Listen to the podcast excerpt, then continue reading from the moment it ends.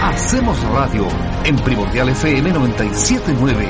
Cada día junto a la mejor música te acompañaremos de lunes a viernes de 16 a 19 horas. Adelante. Ya estamos al aire. Buenas tardes.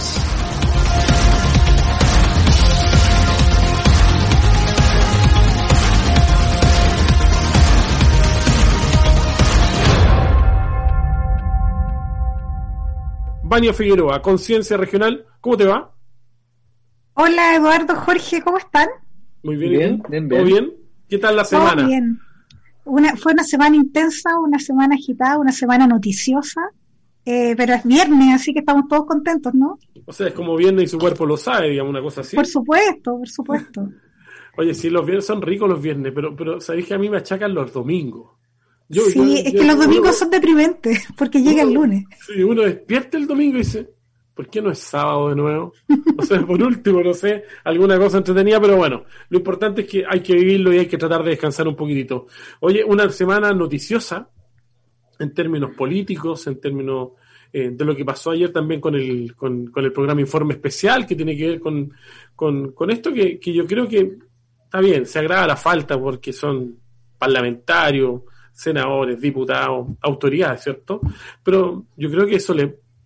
Yo hice el comentario año adelante del tema de las contribuciones, por ejemplo, del tema de las regularizaciones, que va a ser uno de los pocos de los temas que vamos a hablar con nuestro invitado también, y que tiene que ver con, con que ese es el mal del chileno, yo creo, que, oye, nosotros nos ponemos a, a construir, nos ponemos a crear cuestiones dentro de nuestro terreno, y no le avisamos a nadie, no regularizamos, y bueno, efectivamente ahí hay evasión, eh, algunos dicen corrupción, no sé si será la palabra adecuada, pero bueno, de eso vamos a desmenuzarlo ahora a partir de este momento y usted misma prepare, presenta a nuestra invitada.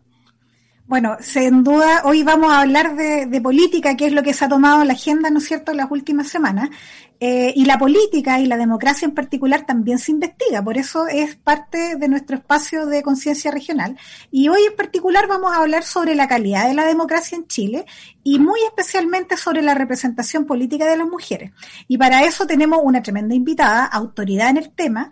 Estamos con Javiera Arce Rifo. Javiera Arce es licenciada en Ciencias Políticas y Gubernamentales, una persona eh, muy... Eh, opinante, digamos, en los medios, porque conoce muy, muy profundamente el tema. Eh, se formó en la Universidad de Chile, también en Magíster en Ciencia Política, Convención en Instituciones y Procesos Políticos de la Pontificia Universidad Católica de Chile. En la actualidad ella se desempeña como secretaria ejecutiva en la Unidad de Igualdad y Diversidad eh, en la Universidad de Valparaíso y también como profesora del Magíster en Gobierno y Gestión Pública en la, en la misma universidad. Entre los muchos logros que tiene ella, eh, uno muy reciente, eh, tiene que ver con un libro que se llama El Estado y las Mujeres, el complejo camino hacia la necesaria transformación de las instituciones. Y ahí precisamente ella aborda variados temas sobre la subrepresentación femenina en distintas áreas, en la educación, en la ciencia, en la política, en el trabajo. Eh, pero fíjense que uno de, los últimos eh, trabajos importantes que Javier ha, realizado, eh, donde ha dejado su nombre inscrito, tiene que ver con la fórmula electoral de paridad de género para la próxima convención constitucional. Es una de las ideólogas de esa fórmula y anteriormente también fue una protagonista muy importante de las cuotas de género que se dieron en la reforma al binominal. Así que, sin más preámbulos, le doy la bienvenida a Javier Arce a Hacemos Radio aquí en la Primordial FM. Hacemos radio. Hola, buenas tardes. Muchas gracias por la invitación. Siento como pudor, no sé cómo, como que tampoco, o sea, como Oiga, que tre tremenda presentación. Tremenda presentación. Sí, pero, pero aquí, aquí pudor, de pudor no tiene que haber absolutamente nada, porque esta es simplemente grata conversación en el Hacemos Radio. Así que hay que, hay que debatir, conversar, desmenuzar los conceptos, que es lo que hacemos día a día aquí en el Hacemos Radio y viernes a viernes con aquí con, con Vania Figueroa, que, que es nuestra anfitriona, digamos. ¿Cómo, cómo analiza el, el, el escenario político, Javier, de, de, lo que está pasando en nuestro país hoy en día? Uf. Es un rompecabezas medio extraño, ¿no? Algo así, uf, ¿o no? Uf, es lo primero que uno dice. A ver. Nos, que, nos quedó claro. Es súper difícil porque a ver, una de las cosas sí que yo no estoy de acuerdo ya hace mucho rato es como hablar de calidad de la democracia. Creo que, que las democracias en general no son productos. eh, que nosotros medimos con calidad. De hecho, hay personas que trabajan esos temas y todo, yo estoy totalmente en contra, me parece súper normativo además. Lo que sí podemos ver es cómo eh, la forma como se gestionan las instituciones y cómo eh, al final del día las instituciones eh, eh, colapsan o no se encuentran finalmente con la gente. Yo creo que ahí es donde empiezan como a ocurrir estas crisis sistémicas. Chile parecía que no iba a pasar algo así, pero si nosotros empezamos a analizar con detención la transición, como que habían algunos atisbos de cosas que nos decían que algo iba a pasar. Entonces ese como no lo vimos venir, es, yo creo que es como una chiva peluda respecto de, de, lo que estaba pasando. O sea, por ejemplo, eh, hubo cuatro o cinco revueltas que marcan antes de el, eh, octubre del 2019. Primero el 2002, por el mochilazo, eh, que fue una de las protestas más masivas que hubo después de vuelta a la democracia, con estudiantes secundarios. Yo, de hecho, participé de ese movimiento cuando era más chica, o sea, en 2001 fue. Eh, luego de eso vino el 2006 con el tema de la Revolución Pingüina, después el 2011 con el tema de los estudiantes, que fue muy fuerte esa protesta estudiantil. Eh, después vino este tema de las no más AFP 2016, 2018 la ola feminista, 2019 un reventón. Pero entre medio de eso también no hay que desconocer y tomar en cuenta los efectos de, primero, una eh, transición ultrapactada, que es una transición además que, eh, que fue basada como en la despolitización y la desmovilización social. Y yo creo que eso fue en parte lo que le permitió, porque ahí se genera un trade-off entre gobernabilidad y participación. Entonces, como las personas no participaban y no se interesaban aparentemente en los asuntos públicos, lo que hacía el resto del mundo era gobernar, ¿ya? Entonces empezaron a gobernar, de hecho a mí me da un poco de risa que esto, varios de estos independientes no neutrales, voy a tirar un palo pero así desagradable, yo creo que van a odiar todo el mundo, pero estos independientes no neutrales no son tan independientes y no son tan ahí no neutrales como prístinos. De hecho, muchos de ellos y ellas, me refiero a Andrea Repeto y otros más, Eduardo Engel, han participado sustantivamente en las políticas económicas del país. Entonces, eh, eh, y, con una visión no precisamente socialdemócrata, o sea, estamos hablando de gente que es absolutamente defensora de los modelos de mercado, entonces, como que a mí me da un poco de risa a estas alturas del partido como eh, hay personas que, que, tratando como de avanzar y de hacerse parte de la Convención Constitucional ahora, están vendiendo una pesca que no es. Y bueno, y después pero, pero, perdón que te interrumpa, pero, pero estamos llenos de personajes que son independientes medio mentirosillo, ¿no? Eh, porque, estamos llenos. Porque hace un rato atrás analizamos ese concepto del independiente y llegamos a la conclusión, o llegamos prácticamente todos, por lo menos yo me hago parte de que yo sí llegué a esa conclusión, de que estamos llegando siempre con independientes apoyados por el independiente ligado a, ¿cierto? O sea que tiene un corazón político de igual manera, tiene, tiene, un, o sea, o tiene un pasado que hoy día es independiente, un pasado político que hoy día renunció al partido, renunció a la militancia y que termina definitivamente no siendo independiente, ¿verdad? Que es lo que la gente hoy día está pidiendo, digamos. Es que es por eso lo que, lo que hago referencia, que en realidad no son candidaturas independientes, sino que candidaturas extrapartidarias. Entonces, también como que hay que ocupar bien el lenguaje. ¿ah? Eh, y bueno, y, lo que ocurre con los partidos, y esto es como lo que a mí más me interesa y es mi área central de investigación, es que los partidos políticos en Chile eh, operan con prácticas, a ver, primero tenemos una constitución, como la constitución que vamos, espero, a derogar próximamente, que asume que los partidos políticos son instituciones de carácter privado. Es decir, somos como un grupo de amigos, un grupo, un club deportivo que nos juntamos a echar la talla cuando los partidos políticos tienen otro fin. De hecho, el fin de los partidos políticos es alcanzar el poder. Ese es uno de sus fines. El segundo es, obviamente, alcanzar este poder con eh, eh, eh, bajo la competencia de cuestiones ideológicas dentro de la esfera pública. Entonces entran a competir ideologías, ideas políticas, programas para poder alcanzar este poder y poder hacer una transformación o no de la sociedad. Sería como una definición básica. Y lo otro que hacen también, además de articular intereses, los partidos políticos lo que hacen es también reclutar personas para competir en las elecciones, como correr en elecciones, como sería en este caso lo que estamos viviendo ahora, y también para completar burocracia estatal. Entonces, esto, esto no fue entendido por una constitución cuyo, um, eh, objetivo era justamente despolitizar el país. Entonces, ¿por qué? ¿Por qué me refiero a esto? Que era el ideal democrático de Pinochet, era como los sucios políticos, los cochinos políticos, estos políticos marxistas asquerosos que lo que hicieron fue eh, derrumbar el país, hacer colapsar la democracia. Entonces, claro, toda la arquitectura institucional se construye en base a este prejuicio respecto a los partidos políticos y em, obviamente esto tiene un, eh, se, se, concadena con eh, la, ley de partidos políticos, que eh, la 18.603, que es un desastre, que tratan de arreglarla el 2015 y no, o sea, le hicieron unas cuestiones, uno, yo como en vez de una organización de carácter público, que son los partidos políticos, ya como una especie de gato perro, pero que recibe financiamiento público, pero que el Estado no puede controlar, pero que además eh, empiezan a hacer pymes con los partidos, entonces al final toda la democracia comienza a colapsar. Entonces lo que tenemos ahora, eh, bueno, y a eso hay que agregarle que hay una, una política despolitizada que está llena de expertos, pero que estos expertos que ahora son los independientes no neutrales, que están allá, versus lo, la chimuchina política, que lo único que hacen es agarrarse el moño para poder ver quién gana el comunal y quién no. Y por otro lado están estos otros tecnócratas, eh, que serían estos independientes no neutrales, haciendo políticas públicas sin los ideales partidarios. Entonces, si tú pones en perspectiva el modelo que tú estás describiendo, ¿es un modelo que se repite en otros países de Latinoamérica? ¿El modelo de partido político chileno lo podríamos ver en Argentina, lo podríamos ver en Brasil? No tan marcadamente, pero sí algunas cuestiones, por ejemplo, si tú comparas los partidos de izquierda, sí hay cuestiones que se repiten.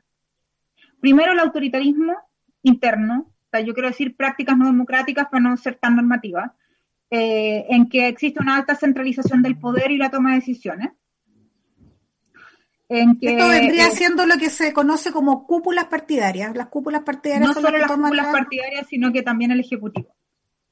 Entonces, lo que ha pasado es que, por ejemplo, partidos que prometieron mucha democracia, pensando en el PT, en el MAS, Bolivia, eh, prometieron ampliaciones de derechos democráticos, pero que después terminan manejando todo eso desde las cúpulas de poder, obviamente despolitizados internamente, y esto es un problema también regional que tiene que ver con los efectos del consenso de Washington en la política y en los partidos. Eh, y por supuesto, eso implica que hasta las nóminas de candidaturas pasan incluso por el presidente que es el caso como más, más complejo que, es el MAS. Y por eso también el modelo del MAS, o la figura de Evo Morales, se, se derrumba tan fuertemente, pero no así el proyecto político boliviano del MAS. O sea, el, proyecto político, el imaginario colectivo es súper distinto. Y ese sí tenía raíces sociales, a diferencia de PT que se sostiene finalmente en la figura de Lula y no tiene capacidad de prolongarse eh, por el resto del tiempo. Ahora, a mí, a mí se me generan interrogantes cuando te escucho hablar de los partidos políticos y que deben ser interrogantes bien comunes en, la gente, digamos, ¿no? Y que tiene que ver con, primero que todo, cuál va a ser el rol de los partidos políticos hoy en día en el escenario en el cual estamos con una, con una ciudadanía que se niega a los partidos políticos en muchos casos, ¿cierto? Como que se trata de desvincular y no quieren absolutamente nada no sé si con los partidos políticos o con la clase política o con las cúpulas políticas, ¿cierto? Que yo creo que habría que diferenciarlo un poquitito.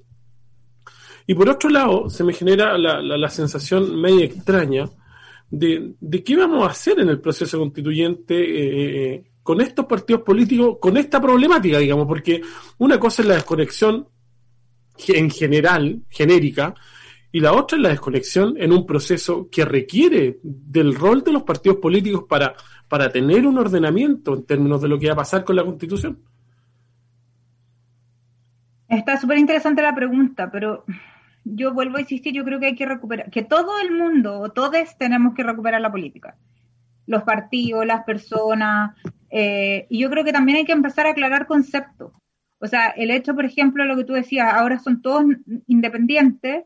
Claro. Explicarle a la gente que ser independiente no significa que sea una cuestión cachirupi. O sea, como que eso no va a asegurar que estas personas son así súper prístinas, blancas, palomas, y van a hacer todo por el bien común.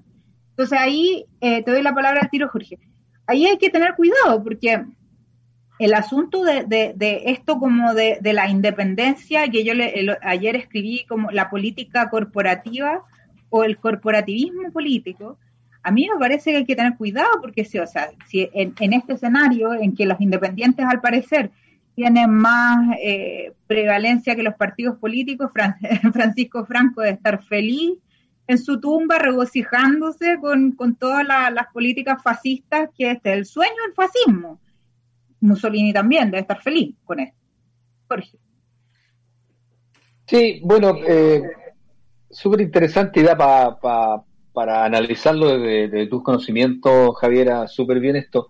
Ahora, en, todo este, en, toda esta historia que cuesta eh, explicarla, pero también cuesta entenderla, ¿no? Eh, ¿cómo, cómo, ¿Cuál es el rol de la mujer? ¿Cómo, cómo ha estado la mujer eh, en todo esto? En términos de paridad, en términos de participación, en términos de, del rol que le, que le está empezando a, se le está pidiendo a la mujer, ¿no? Y cómo también la mujer ha tomado ese rol eh, y se ha hecho cargo de esa responsabilidad que tiene. Hacemos radio. Yo no sé si la responsabilidad de las mujeres es salvar la democracia. Yo, no, no, no, no. Yo creo me refiero a, a, incorporarse. Sí, mira, claro. eh, las mujeres entramos en política hace 50, 60, 70 años, como a mediados de los 50, como principios de los 50, fines de los 40. Entramos a la política chilena. Y desde ahí en adelante hemos tenido muy poca capacidad de salir electas hasta ahora. Hemos tenido solamente dos veces una presidenta y la misma.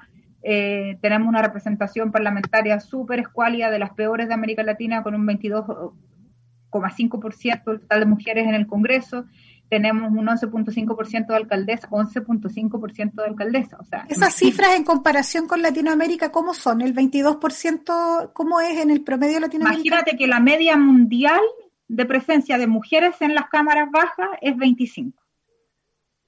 Estamos la media la... mundial. Entonces... Estamos súper mal. Estamos súper mal. Y aún cuando tenemos ley de cuota, a mí me da un poco vergüenza decir sí, participé en la ley de cuota, pero era eso o era nada, eh, estamos bajo la media mundial. Pero es, que siempre, pero es que siempre estamos al debe, es cosa de ver lo que nos está pasando en el proceso constituyente, que todavía no tenemos claro el tema de los escaños reservados, todavía no tenemos claro el proceso y la participación de los independientes, ¿cierto? Entonces, el proceso chileno y eh, dentro de la política anda siempre al debe, digamos. En, el, en, materia de género, peor en, el tema que se está viendo en este minuto en el Senado, también vamos a la cola, que tiene que ver con el 10% que está en pleno proceso y están hablando en este minuto, está hablando eh, Huenchumilla, está dando sus argumentos que ya lo hemos escuchado muchas veces, pero también van a la cola, digamos.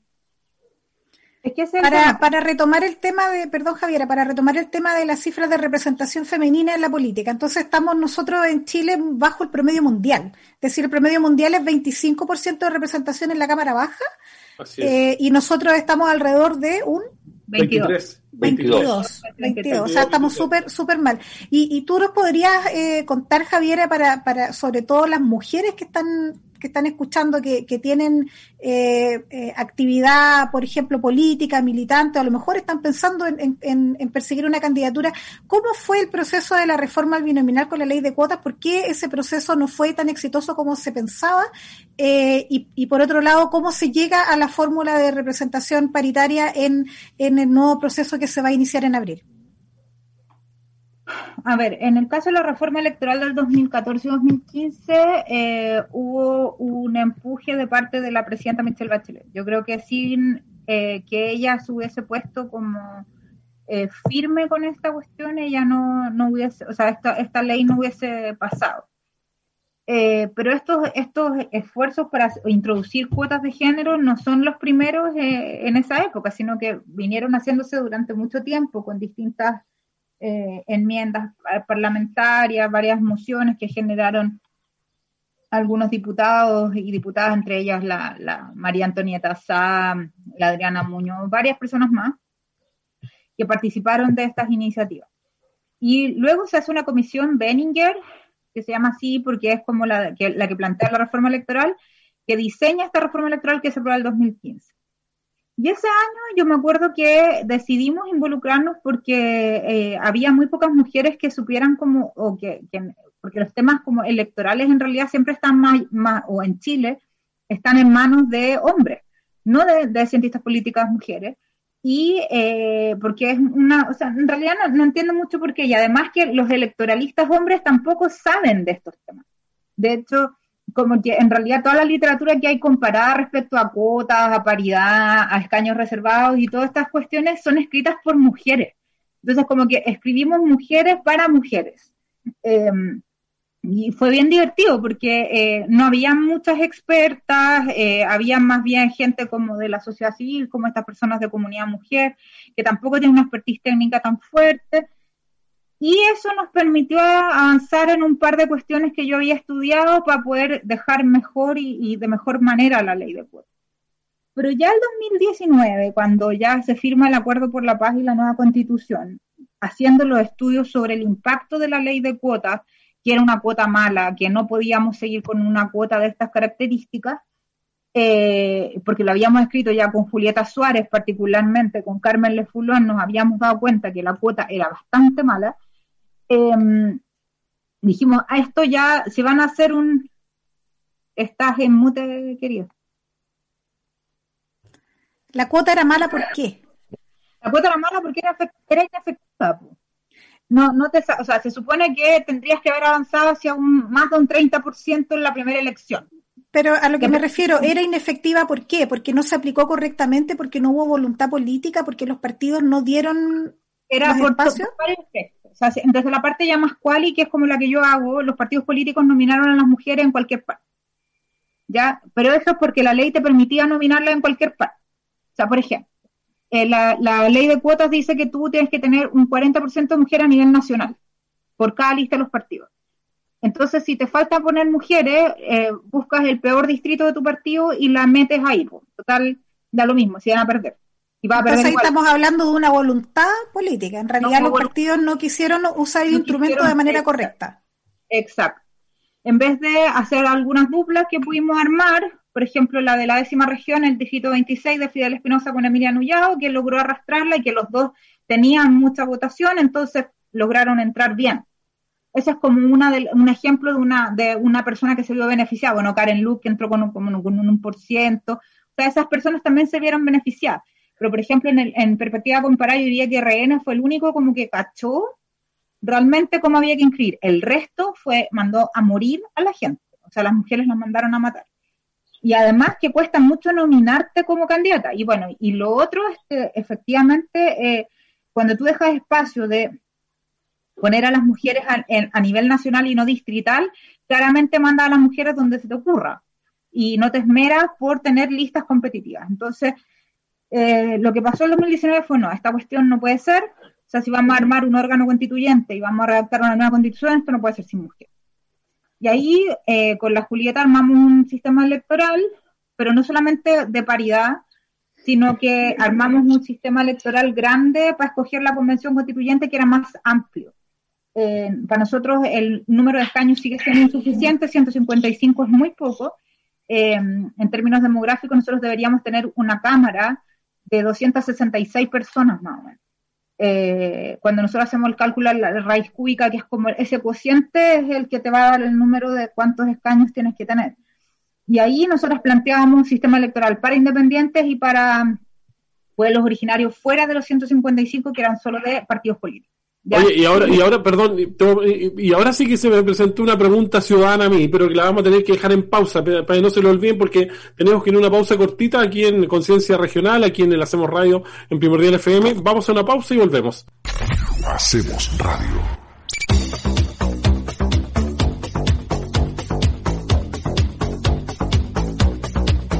Esta es eh, del Facebook Live de la Somos Radio, supongo, primordial.cl. Yo me voy a preocupar, ¿ah? es, el segundo episodio de Conciencia Regional con problemas técnicos. ¿eh? Esto es sabotaje, Vania. Sabotaje. por ahí por la Alameda algo está pasando. ¿eh? Sí, para ver si efectivamente estamos saliendo en la 97.9, así que... Eh, sumo, yo, yo asumo que sí. Oye, em, teníamos eh, varias preguntas eh, en términos de lo que es eh, eh, lo que estábamos en, del escenario político que estábamos hablando. Y una de las preguntas que a mí se me presentaron, eh, Javiera Baña, eh, tiene que ver con, con, lo siguiente, con que hoy en día el escenario político se ha ido diversificando, ¿cierto? Ya no están solamente los, los clásicos partidos políticos que hablamos de, de la DC, del PS, del RN, eh, eh, sino que hoy día también tenemos a los hacemos radio a los niños nuevos que vienen a renovar la política, ¿cierto?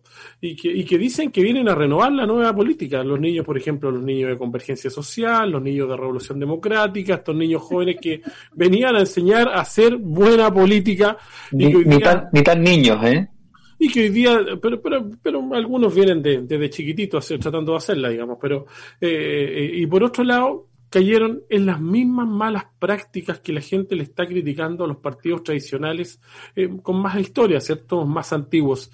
¿Qué, ¿Qué, opinión te merece cuando partidos como, por ejemplo, Convergencia Social, como Revolución Democrática, la gente critica los pactos por omisión y estos niños jóvenes caen en los mismos pactos por omisión? Entonces, ¿de qué estamos hablando ahí, Javiera?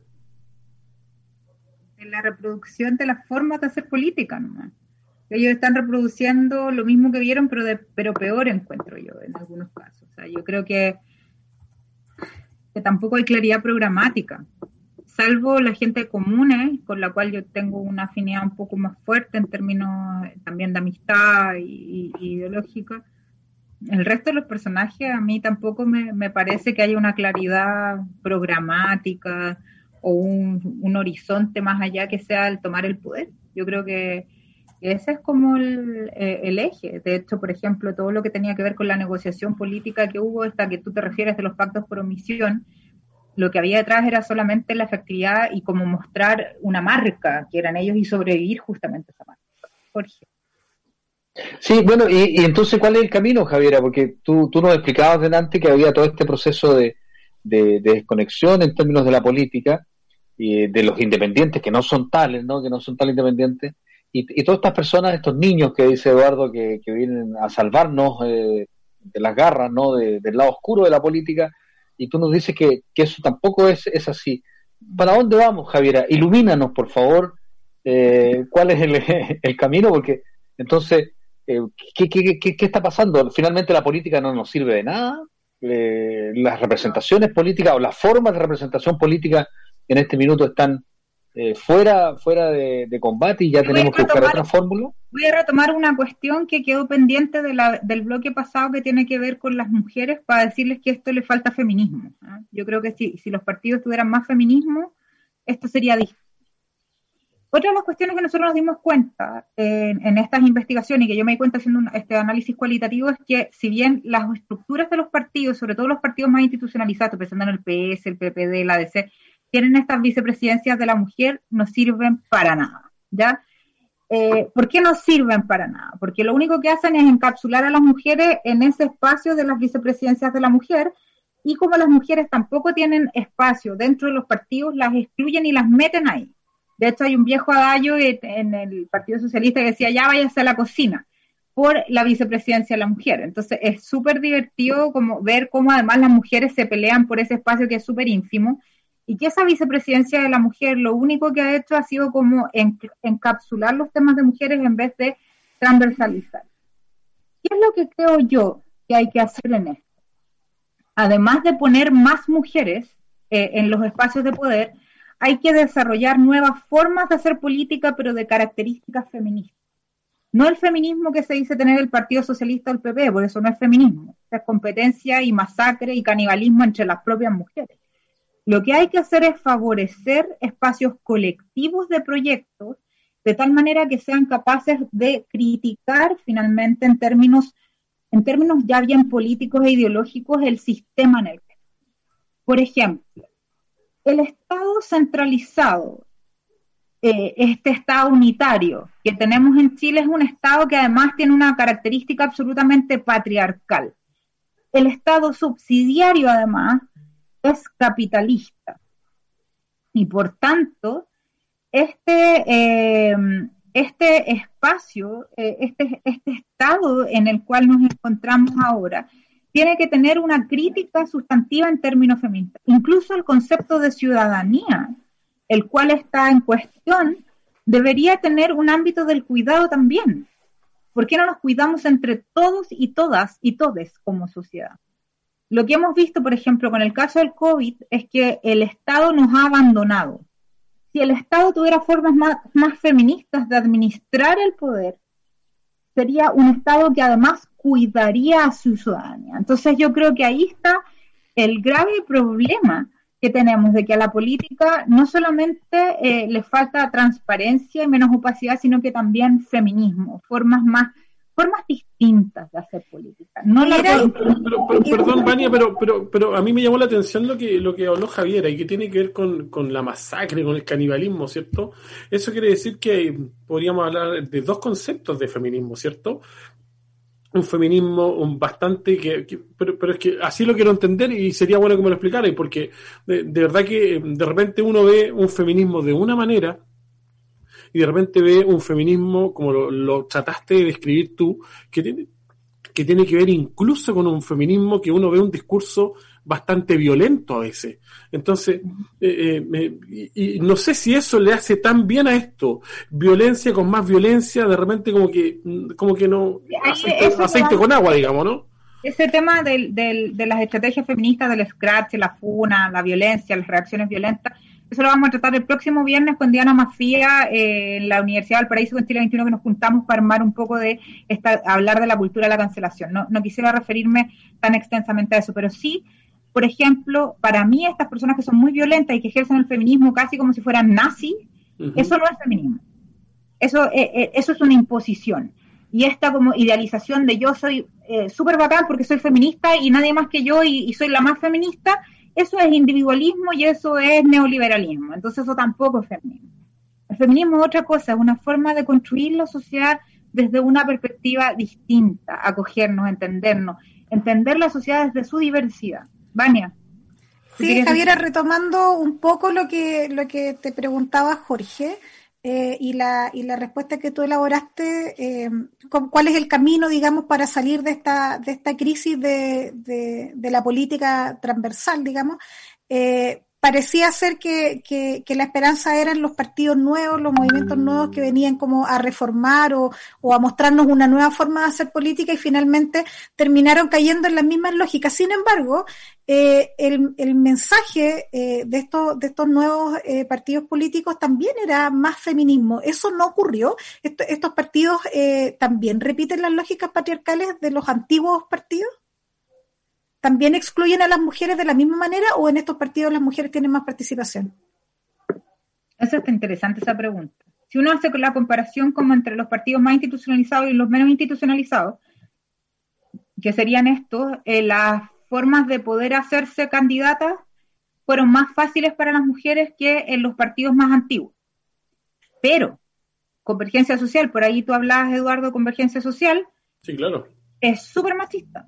Súper. Eh, y y todas sus candidatas, las candidatas que eran del movimiento autonomista, creo que era este de Boric, ninguna pudo salir. No así la Gael Jomans, que viene del Partido Libertario, que es otro, otra configuración que dio paso a la formación de convergencia social. No, no es lo mismo comunes, no es lo mismo revolución democrática, que son partidos que tienen en su quehacer, tienen más mujeres internamente, a diferencia de los partidos como el Partido Socialista, el Partido eh, la DC, el PPD, son partidos de gente vieja además. Entonces, como que transgredir eso es súper complejo. O sea, hay institución, para instituciones, instituciones informales, cuestiones súper discrecionales, que, que, ahí yo creo que le ha faltado feminismo a, a las compañeras de esos partidos, de demandar con mucha fuerza espacios también y no ser auto, tan autocomplacientes con el poder. Yo creo que eso y claro, y también a las que son un poco más eh, paradas en el arte, tampoco tratarlas de loca o de histérica, neurótica o desadaptada, porque las cosas hay que decirlas como son. Jorge, querías decir algo. Hacemos radio. Ahí estoy. Disculpen, disculpen, estaba muteado. Eh, faltaba el loyolazo del día de hoy, ¿no?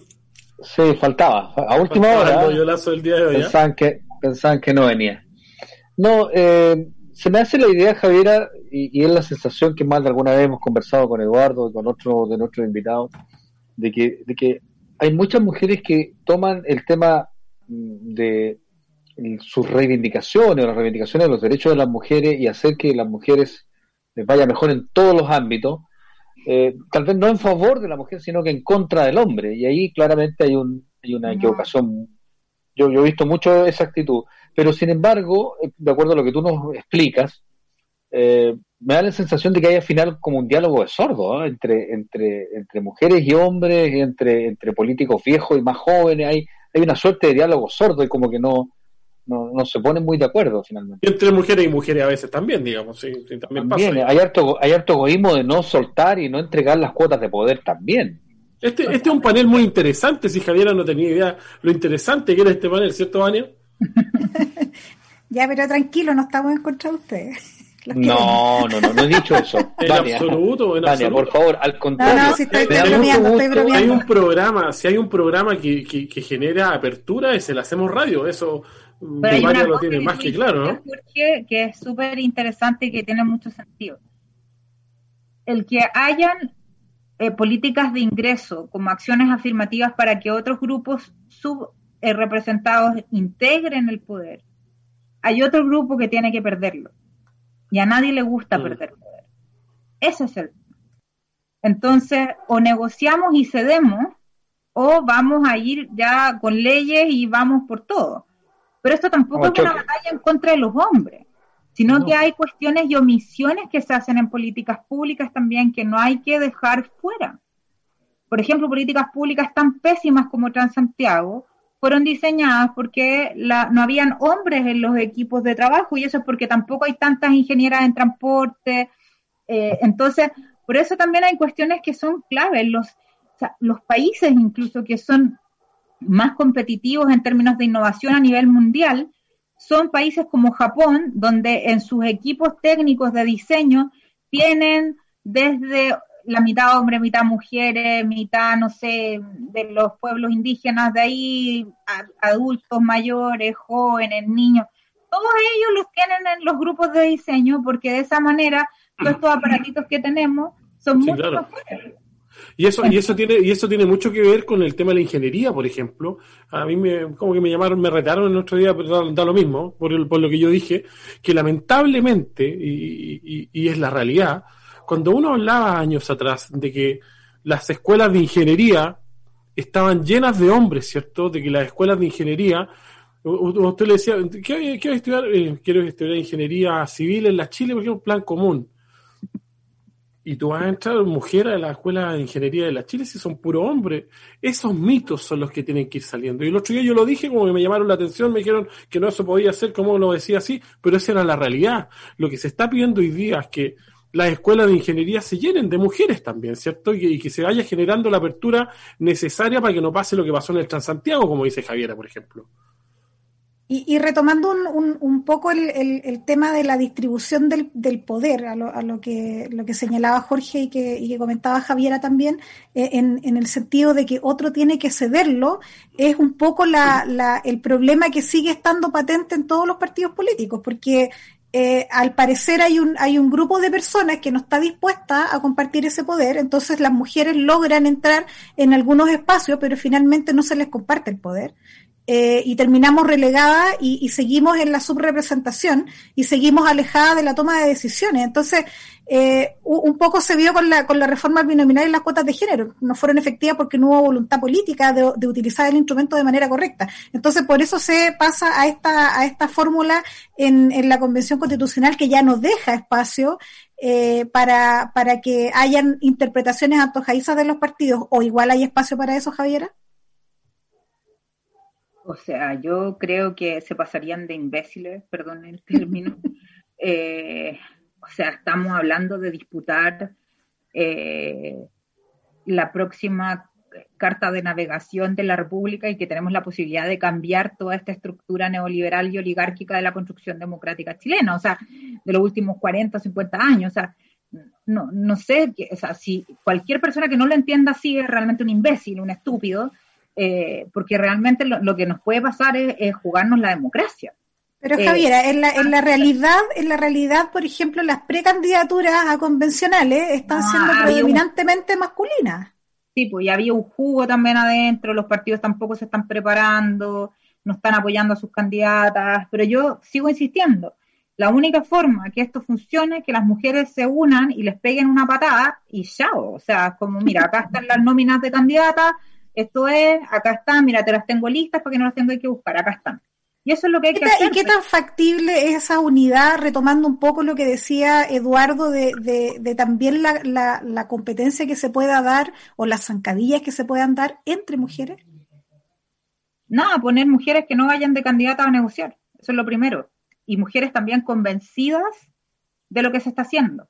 O sea, de hecho hay material electoral para hacer las negociaciones, hay información, se pueden analizar los distritos que son fuertes para el partido y ahí justamente hacer unos bonitos pares para poder dar una pelea bastante competitiva y en vez de meter uno, meter dos personas, eh, maximizar. Y ahí también hay otro elemento que va entrecruzado, que tiene que ver cómo va a ser la, el diseño electoral de las listas y, en este, en este momento, Javiera, ¿cuál es tu visión? Eh, eh, en, este momento, hoy día, viernes, viernes 13, ¿cómo están eh, las negociaciones, la distribución de candidaturas y cómo proyectas que se va a resolver esto y cuánto plazo tenemos para resolverlo? Mm, tenemos muy poco plazo, pero también hay que ver la forma en que se van a distribuir los escaños. O sea, las, las negociaciones apuntan a que pueden ir dos listas eh, de hecho, hay sectores que plantean eso porque así caen los independientes, pero eso también es poco efectivo en términos, o dos o más listas, es que hay mucha atomización de la izquierda, eh, la derecha va a ganar 60 eh, o 60, o sea, perdón, el 40% de los escaños, y eso tiene un impacto directo sobre los dos tercios. entonces, yo no sé si es más importante como resguardar mi marca o mi o lo lindo que puede ser mi coalición política o lo innovador y vanguardista eh, a costa de los anhelos de toda la ciudadanía, que eso me parece una responsabilidad tremenda en términos políticos. Eh, con su efecto buscamos la mejor fórmula electoral de tal manera que vayan todas las fuerzas progresistas unidas. Y eso sería mucho mejor. O sea, es más efectivo en términos de que podríamos escoger, en términos de efectividad, de escoger, podríamos tener mucho más, muchos más convencionalistas constituyentes. Entonces ahí también por eso hay que tener varias alternativas y por eso, y mujeres hay, mujeres competitivas hay, yo estoy segura que hay, hay mujeres súper buenas que pueden estar calzando perfectamente en las listas y de distintos partidos, de distintas sensibilidades, incluso independientes. Jorge, quería hacer una pregunta. Eh, Jorgito, lamentablemente tiene que ser bien cortita o estamos al, a 30 segundos del cierre. a 30 segundos, muy cortita. Eh, ¿Dónde compras las frutillas, Javiera? Porque tienes una frutilla enorme y me gusta. Mira, esa, sí. Esta es una crema de mano. Ah, una crema de mano, ya no. No, no, no. Lo que yo te quería preguntar, finalmente, cerrando pues, todo lo que tú estás conversando, finalmente, ¿tú estás eh, confiada en que todo este proceso de la convención constituyente va a llegar a buen término? ¿Va a haber un buen producto al final? ¿Tienes confianza en eso o tienes tus dudas? Pasa palabra. Yo creo que está todo por verse. O sea, quiero tener fe, pero paso palabra. Paso palabra. Vamos a tener que invitarla de nuevo entonces, porque nos quedaron muchos temas pendientes. Así es, oye, eh, y tenemos varios mensajitos acá a través, por ejemplo, está Laura Cabello en sintonía, Ariana Bastida nos dice, interesante el panorama que se dará en las elecciones paritarias de constituyentes. ¿Cuál es el escenario probable entre los partidos y las y los independientes considerando esta paridad? Saludos, Vania, Javier, Eduardo y Jorge, nos dice Ariana Bastías. Por otro lado, Pati Segura nos dice, pero qué buena discusión. La propuesta es favorecer espacios colectivos de participación, Estado subsidiario y patriarcal. Falta un Estado con más formas feministas de poder. Por otro lado, eh, la reivindicación de la mujer como sujeto y de derecho es tan importante, nos dicen. Eh, también nos dicen acá, faltan mujeres líderes, nos dice que se muestren como tal. Hasta el momento yo no sé si ni, ni quiénes están eh, yo no sé si ni quienes están sentadas hablando, nos dicen. La verdad es que no le entiendo bien el mensajito, pero bueno, saludos a Carol Durán ahí que nos mandaba el último mensaje. Javiera, de verdad que ha sido un agrado, gracias por la conversación, gracias por estar en Conciencia Regional en el Hacemos Radio. Vania, como siempre, usted mañana en la mañana en el streaming, en el resumen de la semana. Así que tienen una deuda conmigo, yo voy a seguir reclamando esa deuda. Aquí está, se lo haremos llegar, se lo haremos llegar de aquí a mañana en la mañana, de una u otra manera, así que... Vania, Todas las semanas me engrupe. No, pero Jorge mira.